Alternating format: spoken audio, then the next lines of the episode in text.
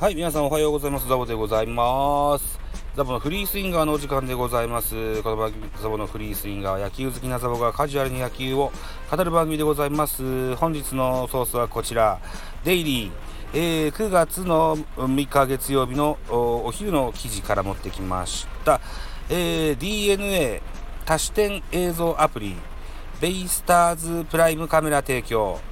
9月の7日、巨人戦からという記事でございます。昨日のことですね。はい。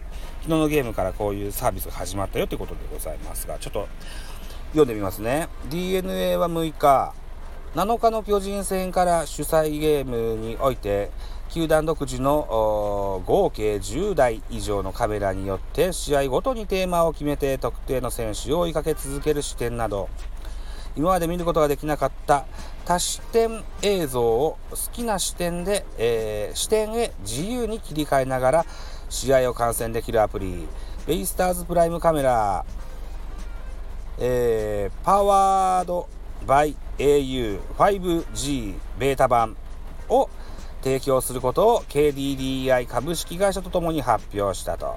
DNA と KDDI は2019年8月にビジネスパートナーシップを締結。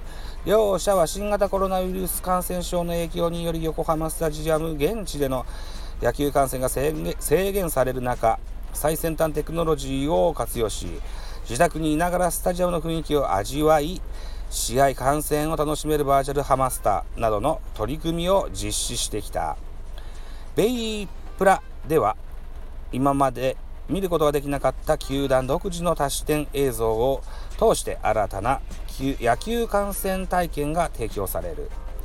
今後は過去の試合映像などが見れ見られるオンデマンド配信ファン同士やファンと解説者が交流できるコメント機能などの、えー、機能拡張を予定しており視聴者が臨場感と一体感を感じることができるサービスを目指していくと。いった内容でございます。はい。といったところで昨日からこのサービスは始まってるみたいですけれどもね、えー、感染された方はいらっしゃるんでしょうかね。僕はとりあえずこう、ドコモの、ドコモだし、4G だし、これが ちょっと使えそうにないんですけれども、はい、え、えー、と、なんだろう、DNA と au の共同開発なわけですね。うーん。ちょっと興味深いな。なんとかして見れないもんだろうかな。うん。今は au だけのサービスかもしれません。あ、でもどうかな。KDDI と共同だもんな。僕が見れることはないのかもしれないな。